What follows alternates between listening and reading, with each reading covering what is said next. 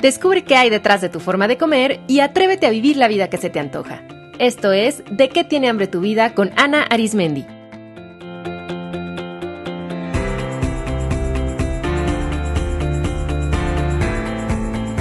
Este es el episodio 102, Apropiate de tu cuerpo.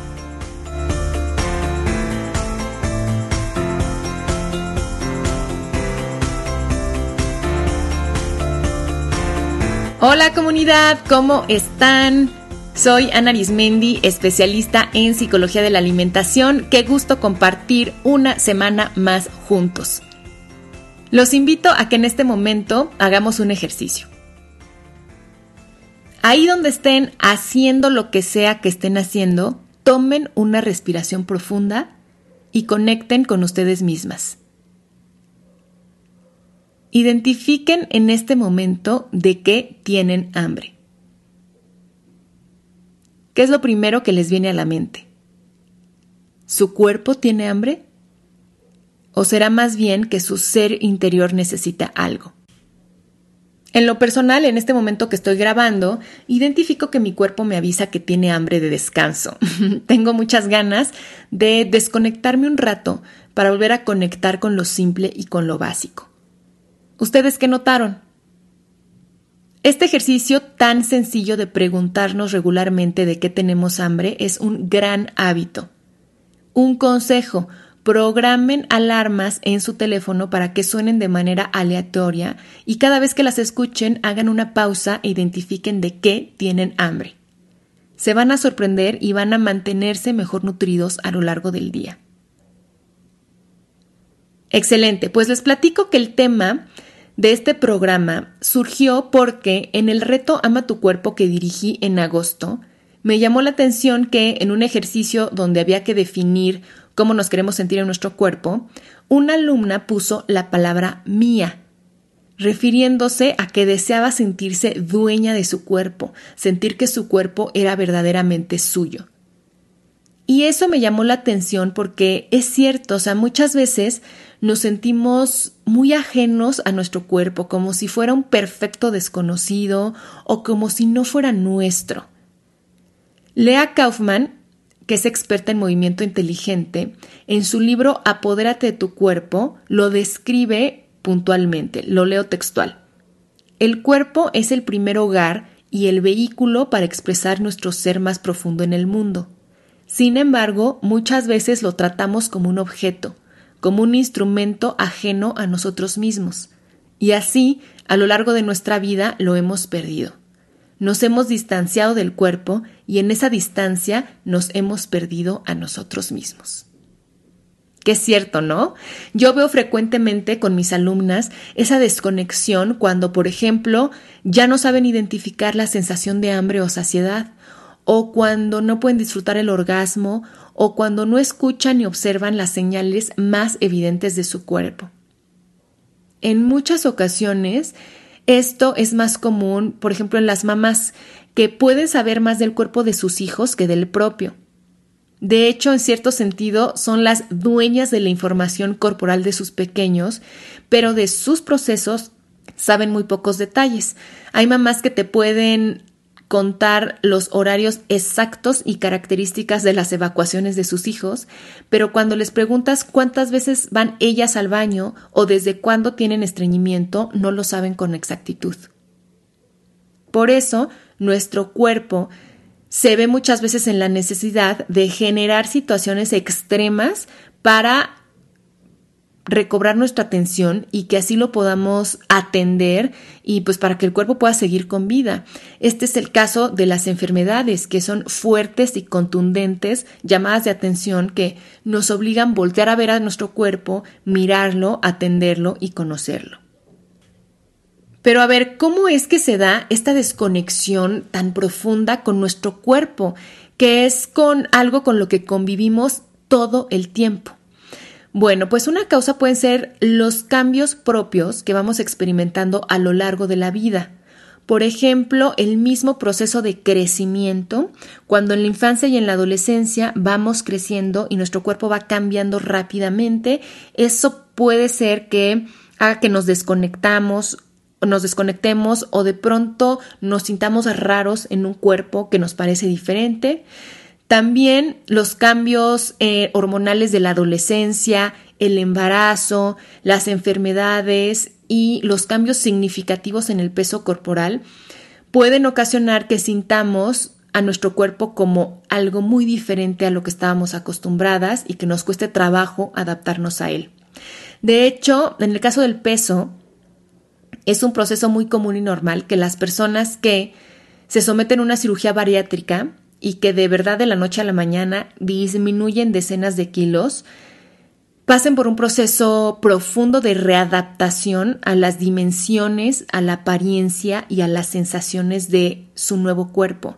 De hecho, puede ser un proceso bastante doloroso y desconcertante el no poder calcular bien la fuerza, la dimensión, la distancia y la talla del cuerpo porque el cambio fue muy repentino.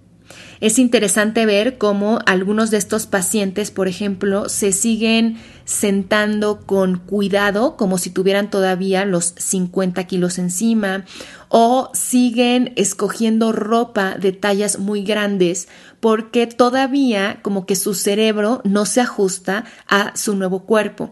También puede ser muy impresionante sentirse en un cuerpo eh, donde cuelga mucha carne, mucha piel que sobró, donde las facciones han cambiado. Y por eso hay algunas personas que dicen, es que me desconozco, me siento totalmente ajena, es como si estuviera atrapada en un cuerpo que no es el mío. También otros casos son en los que las personas no se identifican con el género del cuerpo que tienen, es decir, pueden tener eh, genitales masculinos o femeninos, pero ella, su género, es diferente al de sus genitales. Ahí también puede ser que haya un desajuste y que sintamos nuestro cuerpo como ajeno. A muchas mujeres durante y después del embarazo les puede suceder algo similar, que su cuerpo empiece a comportarse de una forma distinta y que por lo tanto lo sientan muy diferente y que tengan que reaprender los nuevos procesos o el nuevo comportamiento de su cuerpo. Y por supuesto que otro factor que hace que nos sintamos desconectadas de nuestro cuerpo son los condicionamientos culturales, el sentir que deberíamos de tener un cuerpo distinto, el haber crecido con patrones de pensamiento que nos llevan al rechazo continuo de nuestro cuerpo, el tener una expectativa y no poder aceptar y disfrutar el cuerpo que hoy tenemos, todo eso nos desconecta de él. También el haber vivido un proceso traumático con nuestro cuerpo como una violación, un accidente, una cirugía mayor, eso también puede hacer que justo como para protegernos de ese dolor, nuestro cuerpo eh, mente decida disociarse. Es decir, eh, que yo como que me separe de mi cuerpo porque sentir sus sensaciones o mirarlo me recuerda esa situación tan traumática y para sobrevivir prefiero no recordar esa situación. Escuchando todo esto, ¿se pueden identificar con alguno de estos casos? ¿Qué tan dueñas ustedes se sienten de su cuerpo?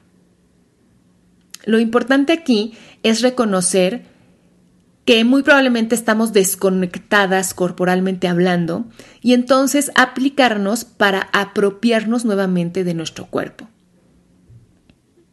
Es importante cobrar conciencia que el dueño de cualquier cosa pues tiene beneficios, pero también tiene obligaciones.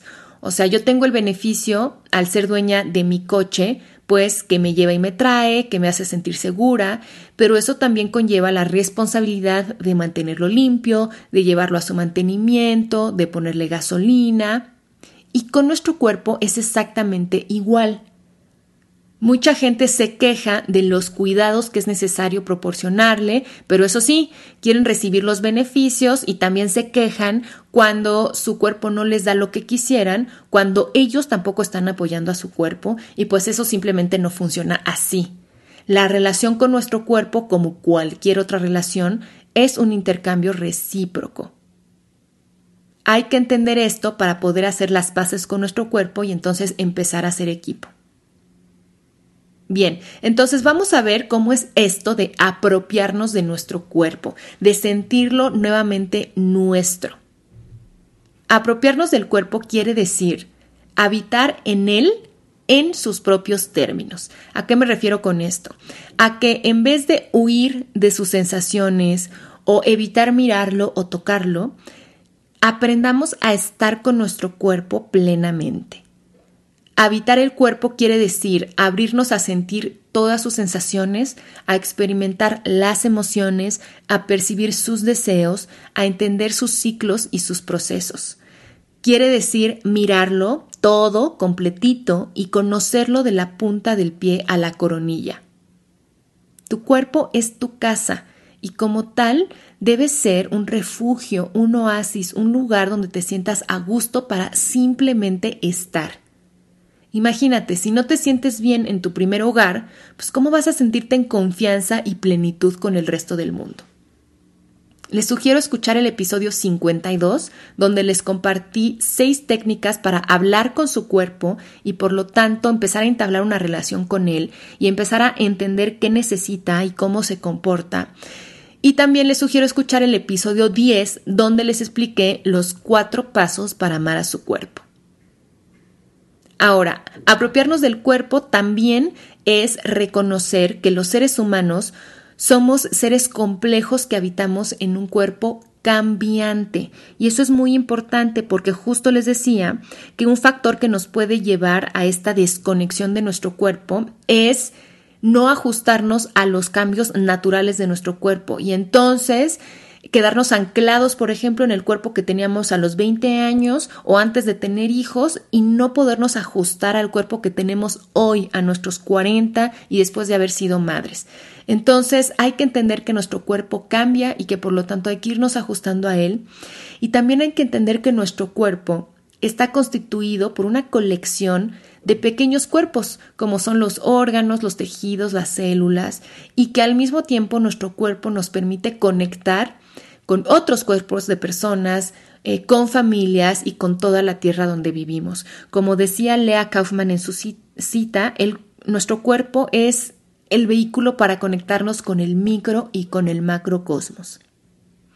Cuando logramos apoderarnos de nuestro cuerpo, podemos vivir la sensación de estar completos y dejar esta falsa idea de separación entre cuerpo y mente o entre espíritu y mente. O sea, cuando finalmente nos apropiamos y sentimos nuestro, nuestro, nuestro cuerpo, entonces podemos sentir esta sensación de estar completos, de ser uno.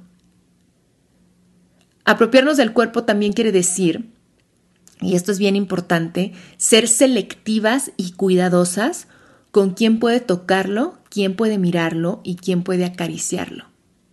Fíjense cómo a veces pareciera que nuestro cuerpo le pertenece a todos menos a nosotras mismas. O sea, parece que le pertenece a la sociedad y por lo tanto se tiene que ajustar a lo que la sociedad quiere o que le corresponde a nuestra madre y que por lo tanto eh, tenemos que cumplir sus expectativas, o que pertenece al entrenador del gimnasio y entonces nos tenemos que adecuar a sus metas, o que le corresponde a nuestros hijos o a una pareja, porque todos ellos opinan y tocan y usan y modifican a su gusto nuestro cuerpo, claro, porque nosotras se lo permitimos. Pero eso hace que nos sintamos presionadas a cumplir las expectativas y a que nuestro cuerpo sea lo que otros quieren que sea, o a que se convierta en el objeto de algo más, y luego nos sentimos culpables cuando no lo logramos. A ver, ¿ustedes dejarían entrar a cualquier persona a su casa y que empezara a cambiar los muebles o que pintara el color de las paredes sin consultarlas o que quitara el jardín que a ustedes tanto les gusta? Pues no, ¿verdad? O sea, eso cualquier persona lo vería como una franca invasión al espacio propio.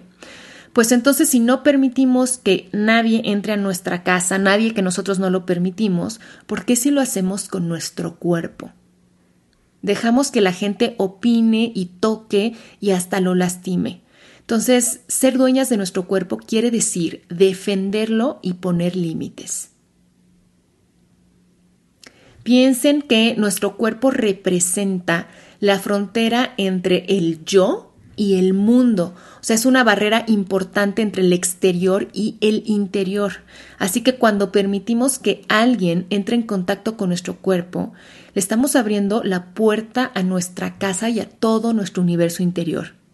Y aquí no solo hablo de personas, igual pasa con la comida, la bebida o con todo lo que podemos introducir a nuestro cuerpo. Piensen bien a qué le están dando entrada. Estoy pensando ahorita que apoderarnos de nuestro cuerpo es como un proceso de adopción, o sea, es una elección consciente de amarlo y de sentirlo nuestro, y pues hay que aceptar también que esto es un proceso. Entonces, vamos con las recomendaciones prácticas para poder apoderarnos de nuestro cuerpo. Uno es darnos el tiempo de conocerlo. Ponte el propósito de conocer a tu cuerpo desde su anatomía, sus ciclos, sus procesos, sus gustos y sus deseos. Les puede servir para ello llevar un registro donde escriban aquello que les llama la atención de su cuerpo. Por ejemplo, a qué hora les da hambre, a qué hora les da sueño, cuándo sienten energía, cuándo sienten menos energía. Llevar, por ejemplo, un registro con estas aplicaciones que ya existen del ciclo menstrual también es algo muy útil para este propósito. 2 Toquen con amor y conciencia a su cuerpo. Realmente siéntanlo. 3. Acepten sus cambios y fluyan con él. 4. Hagan una corpobiografía. Esta es una estrategia que me encanta. Una corpo, corpobiografía, como su cuerpo lo indica, pues es la biografía de nuestro cuerpo. Entonces, las invito a redactar todo lo que su cuerpo ha vivido. Imagínense todo aquello que su cuerpo, piensen en su edad y piensen en todo lo que su cuerpo ha atravesado. O sea, las enfermedades, eh, los cambios simplemente de la edad, el contacto con otras personas. Si hacen su corpobiografía, les va a impactar la resiliencia y la capacidad de adaptación que tiene su cuerpo, literalmente los milagros que ha hecho para cuidarnos y para protegernos y cómo su cuerpo es un verdadero sobreviviente. Y cinco, un ejercicio que sirve para apropiarnos de nuestro cuerpo también es comer en conciencia. O sea, en verdad, conéctense con ese proceso. Ya les he hablado aquí en el podcast bastante de eh, mindful eating, de comer con atención plena. Y es una forma para entrar en contacto con los procesos internos del cuerpo, o sea, qué nos gusta, qué nos da placer, cuando tenemos hambre, cuando saciedad, cómo se mueve nuestro sistema digestivo y también con nuestros procesos internos mentales, o sea, qué pensamos ante ciertos alimentos, hacia nosotras mismas, qué emociones surgen, qué recuerdos están presentes y todo esto nos da un mayor conocimiento y empoderamiento. Muy bien, pues espero que a partir de este episodio tomen la decisión nuevamente de hacer suyo a su cuerpo. Y antes de despedirme, quiero invitarlos, invitarlas al taller online de De qué tiene hambre tu vida, que empieza ya en un mes, arranca a finales de octubre. Este es el último grupo del año y es un maravilloso regalo para trabajar todos los temas que tratamos en el podcast, pero de manera profunda, de manera práctica y de manera personalizada. Toda la información del taller la encuentran en de que tiene hambre tu vida.com diagonal online y por supuesto que también en la página web pueden revisar cuáles son las fechas de los próximos talleres presenciales. Les dejo un abrazo con todo mi cariño y nos escuchamos en el próximo episodio.